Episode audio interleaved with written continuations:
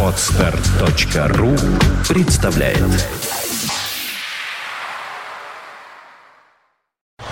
You are listening. You're listening to Internet Radio Fontanka FM. Fontanka FM. Виват. История.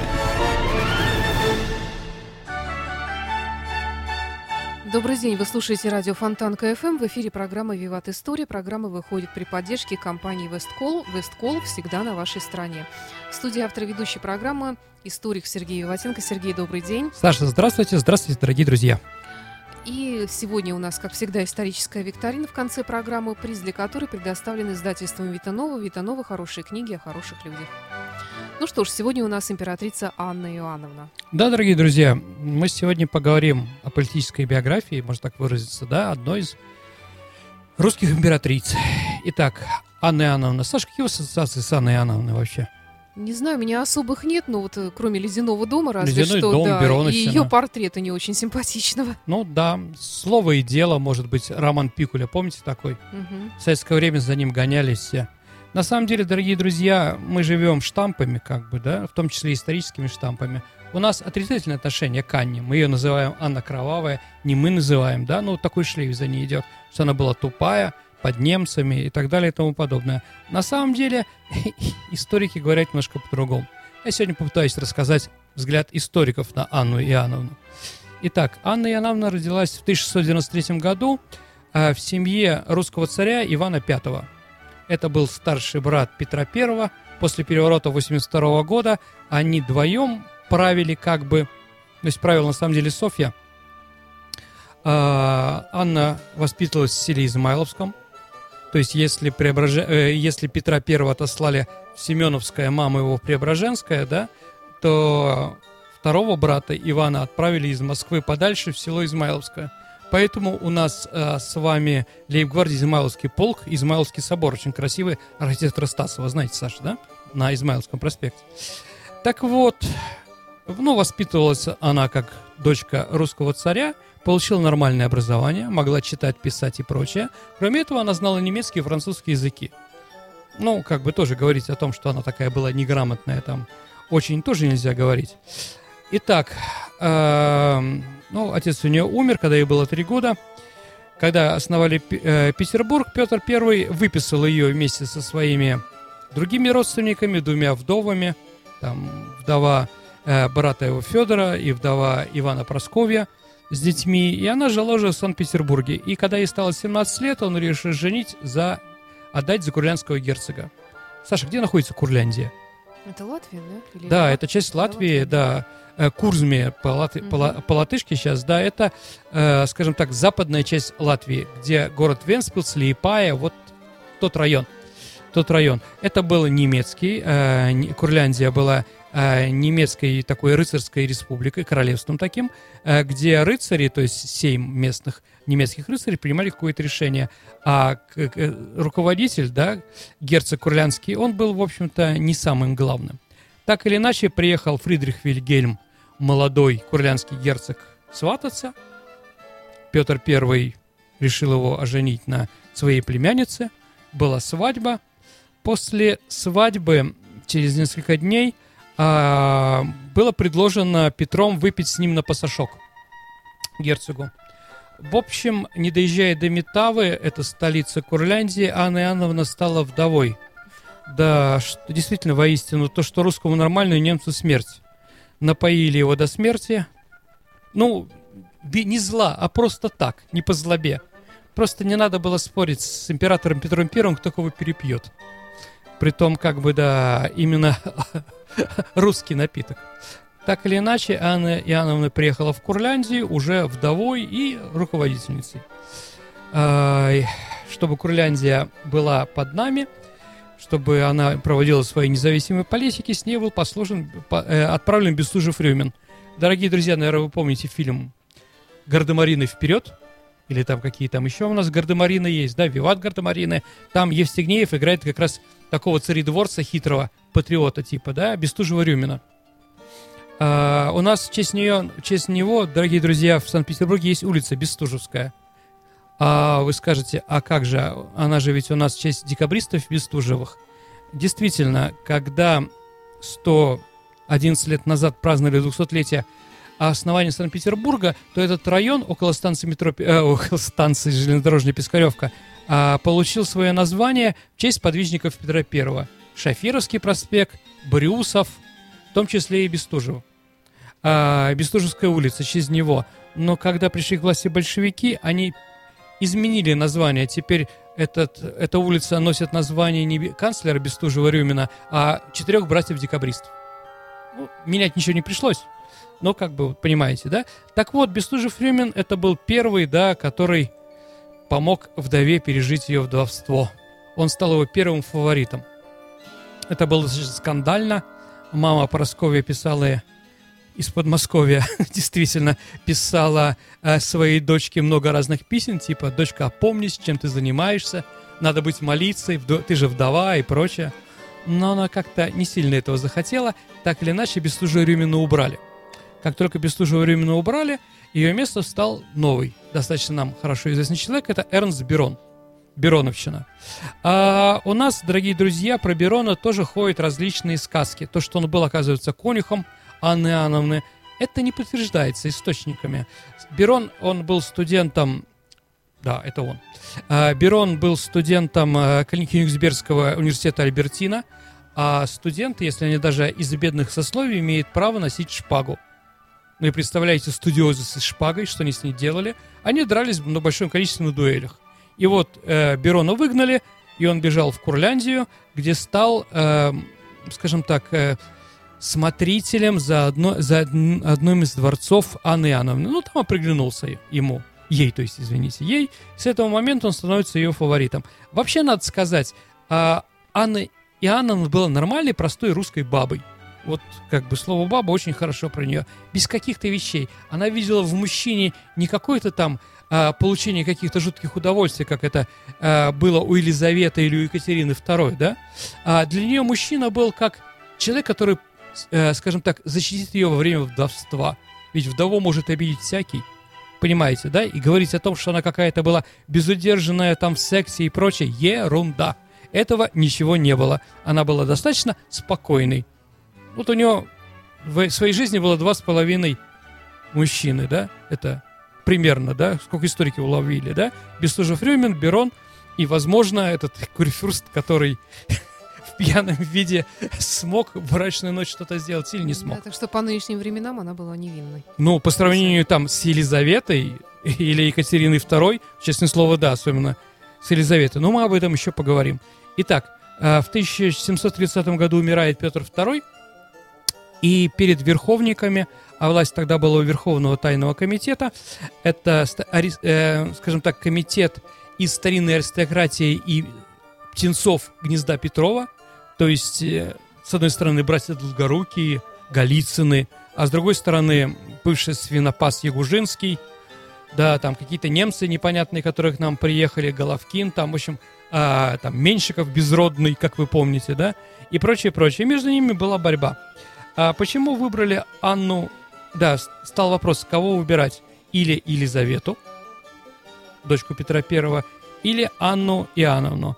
А почему Елизавету отказали? Во-первых, для старинной аристократии она была неприемлема по той, э, по той причине, что Елизавета была дочка иностранки Екатерины угу. Скавронской. А это было для нашей аристократии сильный вызов. Они не могли это понять. А во-вторых, тому времени она же себя вела достаточно фривольно. То есть, э, скажем так, э, ро, первая рота Преображенского полка с ней уже достаточно начало знакомство в большом количестве. А, так или иначе выбрали ее. Но Анна Иоанновна малограмотная, там, небольшого ума, как говорили, и так далее и тому подобное, ей предложили подписать кондиции. Кондиции – это документ, который ограничил ее власть. Ей предложили или прозябать в Курляндии, а это не очень весело, денег никаких, или быть императрицей в России, но без каких-то прав. Естественно, согласилась на второе и подписала кондиции. А чего же отказывалась а, в пользу верховников э, Анна Иоанновна.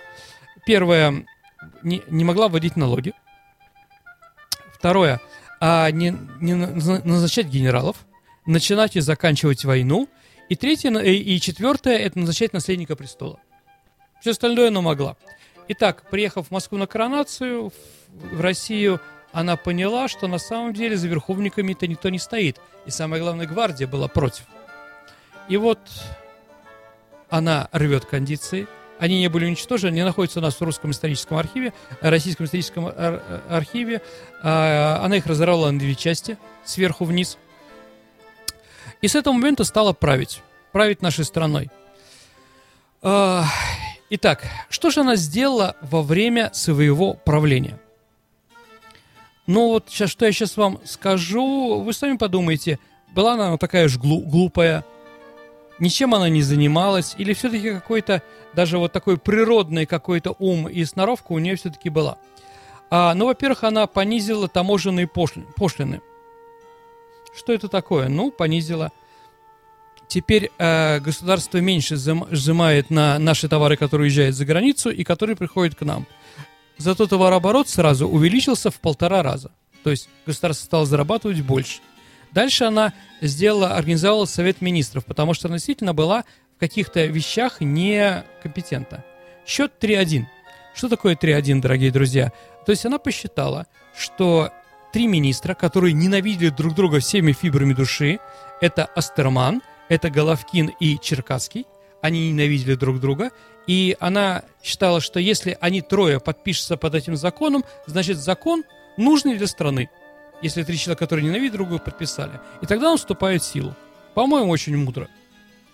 Дальше она организовала первое военное училище в нашем стране, шляхетский корпус, это бывший, будущий кадетский корпус.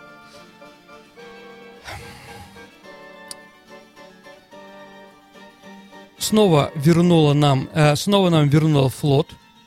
А, у нас флот при Екатерине I и при Петре II практически не развивался, он был погублен. Она его вернула, вернула строительные верфи, две здесь в Петербурге, в Адмиралтействе строили корабли, а также в Саламболе в Архангельске. А она дала Ирану, Баку и Северный, Азер- э, и Северный Иран. Это вот город Решт и прочее, Гилянь так называемая. Все ее говорят, она предательница. Зачем, да, вот мы их захватили. Ну, во-первых, мы их не могли удержать, это раз. Понимаете, да? Во-вторых, а, и сейчас нам даром не нужны эти территории. В-третьих, территория южного, а, южного Ирана это в основном болото. Там малярия и прочее. Очень наши войска там умирали. Русский там жить спокойно не мог. И самое главное, это был подарок Персии, Персии, Ирану, да, для того, чтобы она была нашим союзником в войне против Турции. По-моему, тоже достаточно все, все по уму, как говорится. А, разговор о том, что вокруг нее было очень много немцев, была так называемая Бероновщина и мафия. Э, руководство нашей страны было э, мафиозно-немецкой. Действительно, если мы послушаем фамилии, то мы действительно там а, Остерман, э, канцлер, Левенвольде, министр иностранных дел, ну, по сегодняшнему названию, да, а, Миних, военачальник главный, а, Берон, тот же самый фаворит. Кстати, а кто такие вообще фавориты, Саша? Ну, дружки. А, Выражаясь современным языком, но приближенные... бойфренды. к- Да, бойфренды, да. Саш, не совсем так. А, фаворит это тот человек, а, с которым императрица делит не только кровать, но и власть. То есть человек, который мог оказывать на нее какое-то влияние на власть, да? У Екатерины, поэтому не все были люди-любовники, можно их назвать фаворитами, понимаете, да? Мгм. Потому что, ну, Потемкин, ну, я думаю, об этом еще поговорим, но скажу, что Потемкин, когда уже перестал быть любовником Екатерины, он следил, чтобы остальные любовники были смазливые на лицо, здоровые, а, да, но абсолютно тупые. Ну, в принципе, это правильно. Так вот, столько немцев. Но давайте, дорогие друзья, разберемся. Тогда Германия не была единой. И поэтому давайте посмотрим на этих людей по-другому. Итак, Вестфалец Астерман, Остзеец Левенвольде, Курлянец Берон и Ольденбуржец Миних. То есть они там, может быть, и говорили на одном языке, но друг за родственниками, за земляками друга не считали. Одни католики, другие лютеране из разных стран. Понимаете, дорогие друзья, вот Германия э, 18 века – это, наверное, современная Латинская Америка. Все говорят на испанском языке, все вроде одинаковые, но сказать, что аргентинец похож на венесуэльца или чилиец на перуанца, я думаю, не стоит. Это все-таки разные люди. Поэтому говорить о какой-то такой жуткой мафии немецкой я бы тоже не стал. Хотя патриотические товарищи вроде Пикуля, да, об этом, конечно, писали. Э, ну, вообще, что вот, например, э, чем она знаменита? Конечно, э, Анна Иоанновна была малообразованной в нашем понимании русской царицы, да? Она любила, ну вот, Женщина родилась в деревне, да, как дорогие друзья говорят, да? Девушка может уехать из деревни, а деревни из девушки никогда. Наверное, здесь тот же самый случай. Развлечения ее были такие, да? Она любила э, матерные стихи. Вот первый русский поэт Тредяковский знаменит тем, что он там писал разные вирши. И она ржала от этого, да? Любимое ее развлечение, кроме там выпивать чего-то, стрелять в ворон. Ну вот, да, сидит она а около окна летнего, э, летнего дворца в летнем саду. Ворона летит, она бах стреляет. И что интересно, она попадала, она была прекрасным стрелком, что для русских женщин того времени, там, женщина с ружьем это просто смешно и дико, да? Она себе позволяла. Поэтому говорят, что э, в центре города ворон практически не было при Анне Иоанновне. Но это тоже понятно. А дальше у нее были, конечно, развлечения. Это вот любимые, это вот карлицы, карлики. Вот она считала, что при них она выше выглядит, во-первых, да, должны понимать. Да, а во-вторых, вот она получала удовольствие от этих вот, можно сказать, несчастных людей. Э, вокруг нее было их много там, там баба с усами, большое развлечение, там женщина 2 метра, такая, да, там у нее было 2 метра, тогда она, ну, для кунсткамеры собирали по всей стране, непонятно кого, извините, да, а, вот, и когда такую женщину привезли, она ее сделала фрейлиной, а потом женила на мужике, который был 2 метра 10 сантиметров. Считала, да, что так будет новая порода людей. Но не получилось. Дети у них были нормальные. То есть без каких-то таких вещей. Ну и, конечно, самая, наверное, нам известная вещь – это ледяной дом. Ледяной дом действительно было очень холодно э, в Петербурге в эту зиму, и было приказано из льда сделать дворец. Э, в этом дворце была свадьба, э, свадьба шутов, как раз. Э, Екатеринским даже первая брачная ночь там была. В общем, было как бы весело. И вокруг этого ледяного дворца еще была такая выставка ВДНХ, что ли, того времени. То есть э, каждый народ России, по паре их вызвали в наш город в их национальной одежде, и вот они изображали себя, показывали там, да, перед всеми. И вот он объяснял, это тунгусы, это чукчи, это калмыки и так далее и тому подобное. Ну и там вот Третьяковский своими матери... э, с матерком со своими стишками там. Вот такая вот была интересная свадьба. Да, дорогие друзья, еще там сделали сло, э, слоновый хобот, а, там фонтан ледяной, да, и вода должна была вылетать из слоновых, слонового хобота. Так вот, не вода зимой холодно, да, поливали нефть, выливалась. И вот, ну, нефть абсолютно тогда не нужно никому такая вот субстанция, да, ну хотя бы вот Анне Иоанновне во время этого своего праздника ледяного дома, как бы хоть немножко что-то получить от этого. Ну вот, простая женщина с простыми своими такими вещами. А слово и дело репрессии. Да, дорогие друзья, репрессий, конечно, было много. Репрессированных было около 50 тысяч человек было сослано в Сибирь. Но, дорогие друзья наши, надо понимать, со всей страны 50 тысяч, а это еще была задача, чтобы в Сибири кто-то жил. Например, специально было репрессировано 5 тысяч человек, чтобы их отправить на Камчатку. Ну, Камчатка тоже была нашей страной, но людей там было достаточно мало. Репрессировано всего было, ну, которые попали в тюрьму или были там казнены, 2000 э, человек принципе, для, среди дворянства это, конечно, много. Среди России это не очень много. Самая известная, конечно, казни Анны Иоанновны – это казнь э, всех долгоруких. А долгорукие, они фальсифицировали завещание Петра II, и, во-вторых, они пытались заставить Анну Иоанновну подписать кондиции. Это она, конечно, помнила, и в конце концов они все были репрессированы. И второе, это, конечно, казнь в районе Обжорного, сейчас Сытный рынок у нас называется, да, казнь Артемия Волынского, Еропкина, Хрущева, Господи, кто ж там еще-то? Ну, еще кого-то там. Четырех человек, известных аристократов. А, без, эту, м, извините, Мусина Пушкина. А четыре человека были репрессированы. А так все было достаточно тихо. Народ обожал. Еще раз, дорогие друзья, но как бы не цинично звучит, когда царь уничтожает аристократию дворян, народ от этого царя обожает. Ну, потому что, э, скажем так, меньше эксплуататоров остается. Понимаете, да? А Вот. Поэтому народ обожал Анну, Никол... Анну Иоанновну. А писал про нее разные песни. Там вот когда а ее выдавали замуж за немца, то самая распространенная песня была, что бедную девушку вместо дворянина там, и вместо боярина князя отдают за бусурманина, за немца, да? И вот она страдает от этого ужасно и прочее. Народ ее жалел. А если народ кого-то жалеет, народ того любит.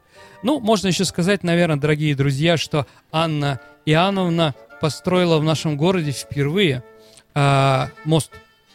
До этого мостов у нас не строили, потому что Петр первый считал, что все должны быть моряками, и поэтому мост- мосты не строились, все должны были заниматься грибными видами спорта.